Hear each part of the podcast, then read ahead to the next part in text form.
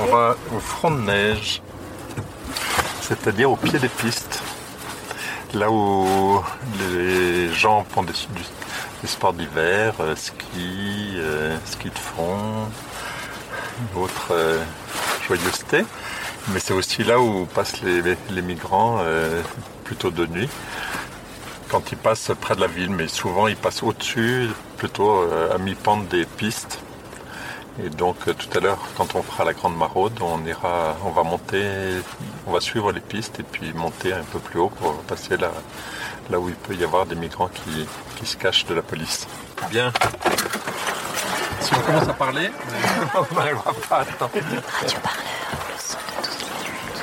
Écoutez-nous sur radioparleur.fr. Alors, euh, je m'appelle Didier Bruna Rosso. Euh, je fais des marottes depuis à peu près 4 ans. Euh, j'en ai fait pas mal euh, au début surtout, au col de l'échelle, parce que c'est le côté montagne et sécurité en montagne qui m'intéressait. J'en fais un petit peu à Montgenèvre et principalement avec Médecins du Monde. je trouve que ça légitime encore plus les maraudes. Pourquoi? ben, Je sais pas, en fait j'ai été un petit peu échaudé parce qu'il y a pas mal de copains ou d'autres maraudeurs qui ont été euh, inculpés. Et euh, ça fait peur. Moi, j'ai pas envie de perdre mon boulot, j'ai pas envie d'être embêté parce que j'essaie d'être solidaire. Du coup, euh, j'ai arrêté les maraudes pendant un petit moment et après, cette année, j'ai rattaqué avec Médecins du Monde pour. je sais pas, je trouve que c'est plus. C'est une grosse organisation, il y a des médecins, si jamais euh, les gendarmes ou les, forces de l'ordre nous interpellent, le médecin il peut s'interposer et dire ben, on les ramène à Briançon de toute façon, c'est une urgence médicale. Ce qui est quasiment toujours le cas de toute façon. Qu'est-ce qui t'a poussé à, commencer à faire des maraudes dans les Alpes Alors en fait, euh, j'ai une copine qui est accompagnatrice en montagne et qui a travaillé dans la Roya. Et qui est, il y a 4-5 ans. Et quand elle est rentrée, elle m'a décrit ce qui se passait, notamment au niveau de la militarisation de la frontière.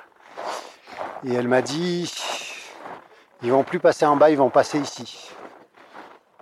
Donc elle m'a dit, ben, moi je ne peux pas supporter cette situation et euh, je vais essayer de faire quelque chose. Et je pense que le soir, il faudra aller promener dans la montagne pour voir si jamais il n'y a pas des, des gens qui essayent de passer et qui vont se mettre en danger. Donc la première chose qu'on a fait, on est allé en Italie et à plein d'endroits, on a mis des panneaux pour expliquer dans différentes langues qu'il fallait pas passer par là parce que c'était trop dangereux la montagne en hiver.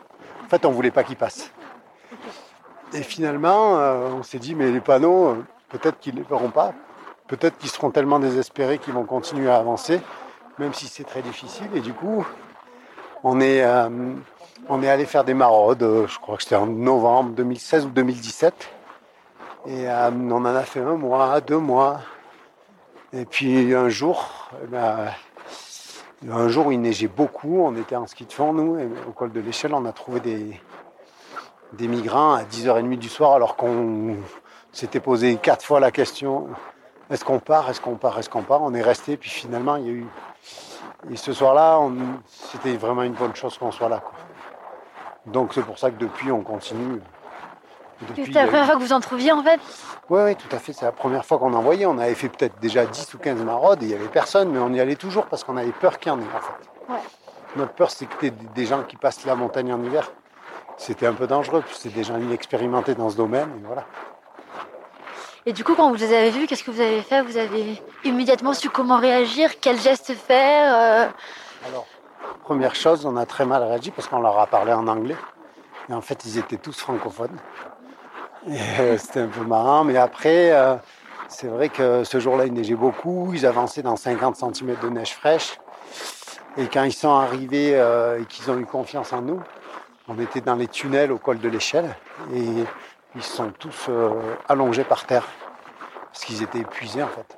Donc on leur donnait à boire, on avait pas mal de, de thermos de thé chaud, on leur a donné à manger et surtout on a enlever les chaussettes, enlever, frotter les pieds, et puis remis des chaussettes, sèches, des, euh, des sacs en plastique sur les chaussettes et puis on remettait leurs petites chaussures en toile qu'ils avaient malheureusement parce qu'il y en avait beaucoup qui étaient même pieds nus dans ces chaussures en toile. Donc là, ouais, pendant une demi-heure, on a réagi euh, naturellement en fait. On a su que faire et après on est reparti avec eux euh, pour la longue marche pour revenir sur les vaches. On n'est pas tous pareils au niveau des maraudes. Il y a des gens qui s'engagent et puis qui en font très très très souvent. Il y a beaucoup de maraudeurs qui font ça, et puis ça dé... voilà, moi, c'est pas vraiment ça. J'en fais quelques-unes euh, chaque mois, on va dire, et seulement en hiver. Ah, c'est plutôt quand j'ai du temps libre, quand je suis en vacances. Faire une maraude, c'est un gros investissement, entre guillemets. Enfin, Ben- il faut se préparer beaucoup. Ça va être toute la nuit, ça va être très long. C'est Hum, Non, ça dépend, ça dépend des jours, ça dépend des fois. Ben, quand c'était à l'échelle, ça prenait pas mal de temps, parce qu'il y avait deux heures de, de montée à peu près, et au moins une de descente et deux heures d'attente. Donc ça faisait des, des grosses euh, maraudes. Euh, après, des fois, ça peut arriver qu'on rentre à 11h du soir. Mais bon, quand on rentre à 11h du soir, on se dit, ben, est-ce qu'on n'en a pas laissé des gens dans la panade quoi? C'est toujours ça. Et à quel moment on se dit c'est bon, on peut, on peut redescendre? Ben, jamais. En fait, on redescend parce que c'est raisonnable par rapport à la vie quotidienne, mais il faudrait, il faudrait qu'il y ait toujours euh, quelqu'un, quoi. Mais bon, on peut pas être là tout le temps. Ce qu'il faudrait, c'est qu'il les laisse prendre le bus, quoi. C'est tout. Et ils prendraient le bus à- en Italie, ils arriveraient à Briançon, ça serait impeccable. On n'aurait pas besoin d'être là, en fait. Et ça vous provoque pas un peu une rage euh, de se dire, bah, en fait, euh, c'est une trop grosse responsabilité. euh, si j'ai envie d'aller me coucher plus tôt, il y a potentiellement quelqu'un qui va rester euh, dans la montagne. Non, c'est pas possible. De toute façon, il y a. il y a- Non, non, c'est pas possible. Donc euh, on- après, on n'est pas tous pareils. Il y en a qui dorment pas quand ils rentrent, parce qu'ils pensent qu'ils ont. Et puis il y en a d'autres qui sont moins soucieux et qui arrivent à, à dormir tranquillement sur leurs deux oreilles. Mais Ouais. après, on peut pas sauver le monde, hein, de toute façon. Ouais. Impossible. Je suis juste déçu, très déçu d'être dans un état comme ça, qui, qui bafoue les droits d'homme, qui, qui fait des différences entre euh, les personnes. Moi, j'ai pas mal voyagé avant et j'ai toujours été tellement bien accueilli partout que je comprends pas qu'on n'accueille pas les gens ici. C'est vrai, ça, je peux pas le comprendre. C'est pour ça que je fais des maraudes, en fait. C'est une super belle expérience parce que c'est beaucoup de belles rencontres avec des gens super riches en maraude et aussi avec des gens qui ont traversé des épreuves pas possibles, donc les, migrants. Et on se dit que ben, notre terre est, ouais, c'est quand même bizarre. Suivant où tu es né, tu n'as pas, pas les mêmes chances, quoi. Et donc, bah, ça fait juste plaisir de venir quand, quand tu trouves quelqu'un dans la montagne, ben, tu es content de l'aider, quoi. C'est vrai que c'est au départ, c'est, c'est parce que c'était là, c'est parce que c'était à 10 km de chez nous, chez moi. Les migrants, je ne m'en serais pas occupé s'il aurait fallu faire euh, 300 km pour, euh, pour les aider. Je pense que je m'en serais pas soucié. Mais là, je ne pouvais pas supporter qu'il y ait des gens qui meurent en montagne euh, ou qu'il y ait des problèmes en montagne parce que ils étaient obligés de passer par la montagne plutôt que par la route. C'est juste ça, en fait. C'est pas après euh, ça, ça m'interroge bien sûr qu'il y ait ces problèmes migratoires, que que, que des gens puissent pas, pas, pas aller dans le monde entier comme nous on a le droit de faire. Bien sûr que ça me préoccupe énormément, mais j'aurais pas fait 500 km pour aller les aider. Ça c'est clair. C'est parce que c'est local, Il y, a, il y a des gens qui passent sans, sans que personne ne les aide. bien sûr. Il y en a plein qui passent. On ne sait pas ceux qui passent. À part que maintenant on les voit au refuge depuis qu'il y a le refuge. On les voit arriver, on leur demande par où ils sont passés, ils nous expliquent.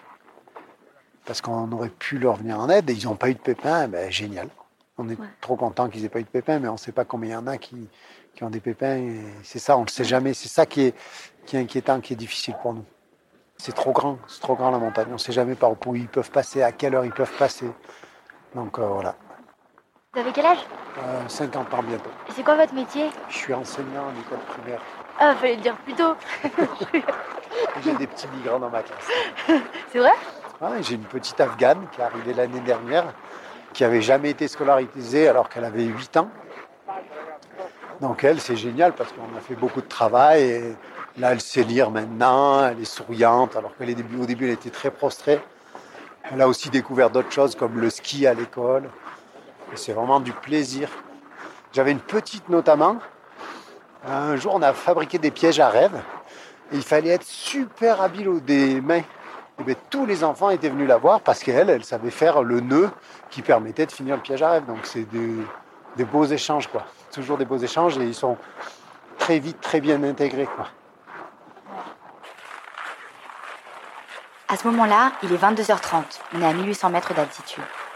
À l'arrière, des bénévoles nous crient de ralentir. Il nous fait signe de couper le micro. Un groupe de migrants vient de passer la frontière italienne et ils se sont mêlés aux maraudeurs. Un groupe de migrants a été trouvé. Tous les maraudeurs se mettent autour d'eux pour les protéger. Ils doivent être au moins 10 s'il y a des enfants.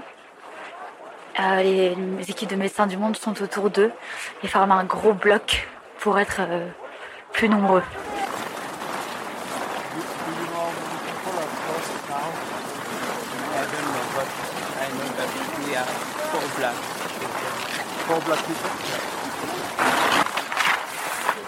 On s'arrête. On forme tous un grand cercle autour d'eux dans le silence. On attend un signal.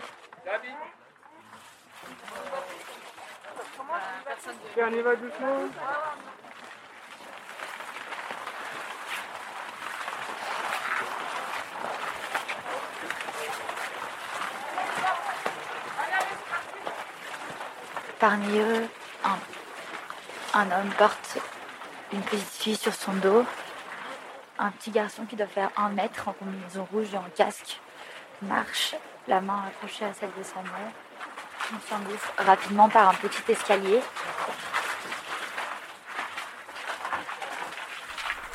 L'objectif, c'est de faire rentrer rapidement tous les migrants dans les voitures des bénévoles et de les amener au refuge de Briançon.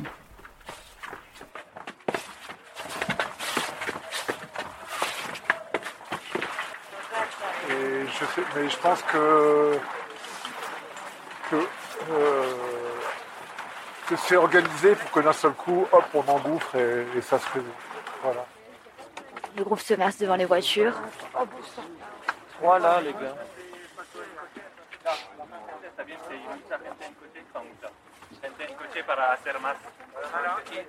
Les gens sont répartis rapidement dans les voitures. Ils embarquent avec les médecins du monde.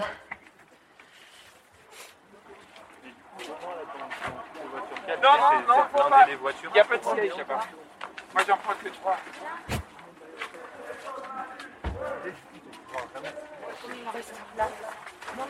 Tous les migrants sont montés dans les voitures.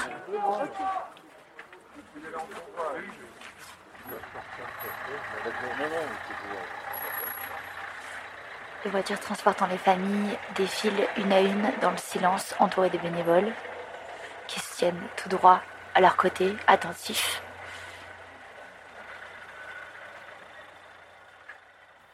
Ouais, ouais, mais voilà, mais oui, parce qu'on peut avoir les deux. Le lendemain matin, nous retrouvons Michel Rousseau, porte-parole de l'association Oui. Tous Migrants, devant le refuge solidaire de Briançon où la famille secourue la veille a pu être hébergée. Entre deux questions, il règle la prise en charge médicale d'une des accueillies qui présente les symptômes du coronavirus. De la raison, Son téléphone voilà. n'arrête pas de sonner. qu'on a un peu, il y a un peu de panique dans l'air. Ben oui, c'est ça. Voilà. Gardez la tête froide. Ok, bon. Bah, merci à toi. Ouais, à très bientôt. Salut Ariane. Ciao. Ça fait 5 ans que ça dure. Ouais, ça les journées jamais. sont comme ça. Ah bah non, c'est tout le temps. Toutes les journées sont comme ça. Il y a tout le temps, tout le temps. euh, Il n'y a pas un jour qui se passe comme prévu. Pas un depuis 5 ans. Pas un. Non. Tout le temps des surprises.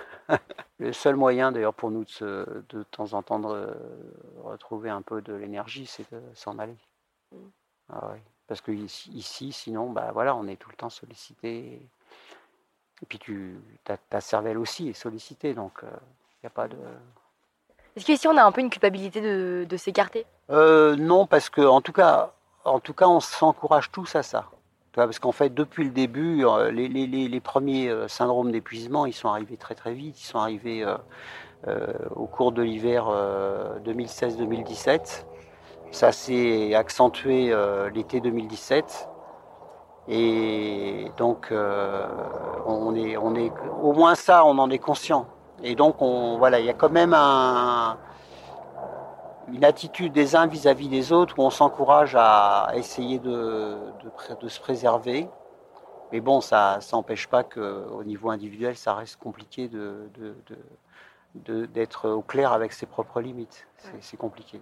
Cette année, les, les, passages euh, par la frontière, j'aimerais savoir euh, ce qu'il en est?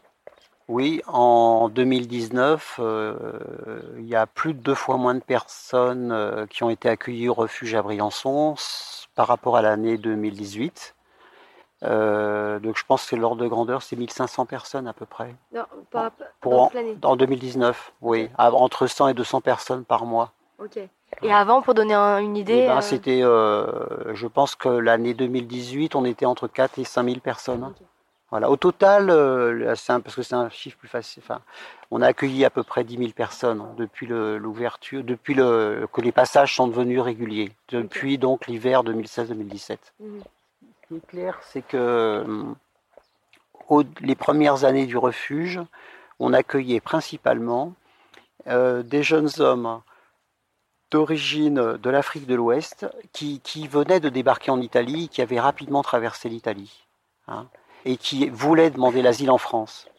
Euh, depuis les choses en 2019 donc euh, et déjà 2018 donc avec le gouvernement Salvini donc les choses ont évolué puisqu'il a bloqué les frontières euh, il a empêché les bateaux de débarquer et il y a seulement 15 000 personnes, je crois, qui ont pu débarquer en Italie sur l'ensemble de l'année 2019. C'est presque contre plus de 100 000 euh, l'année précédente et encore plus les années qui ont précédé.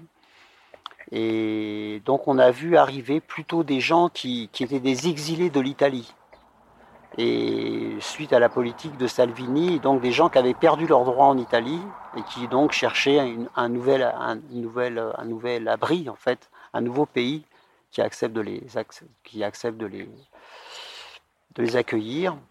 Et ça, c'était l'année 2019. Et, euh, euh, sur la fin de l'année 2019, on voit arriver une population qui vient plutôt d'Orient, d'Extrême-Orient, d'Asie, et principalement des Afghans. Et comme encore euh, cette nuit, par exemple. Avec toute une... Et là, ils viennent, c'est toutes des familles entières, donc avec femmes et enfants. Et c'est par exemple la, la, famille qui est arrivée hier, ça faisait quatre ans qu'elle était sur les routes. Euh, oui, ils sont chassés de pays en pays, et c'est vrai que où les autres, les, les, autres euh, gens d'origine africaine qu'on accueille depuis quelques mois, c'est beaucoup des gens, principalement des gens qui sont des, des nouveaux exilés d'Europe, c'est-à-dire qui sont chassés de pays, d'autres pays européens. Chassés, ça peut être la Norvège, la Suède, euh, l'Allemagne et bien sûr l'Italie. Mm. C'est un deuxième exil en quelque sorte. Donc non seulement, c'est vrai que c'est important parce que ça veut dire que l'Europe, non seulement l'Europe euh, barricade ses frontières et, rejette les gens à la mer, hein, et rejette les gens à la mort, hein, ou les renvoie à aux tortionnaires euh, libyens. Enfin, c'est terrible, c'est barbare, c'est criminel.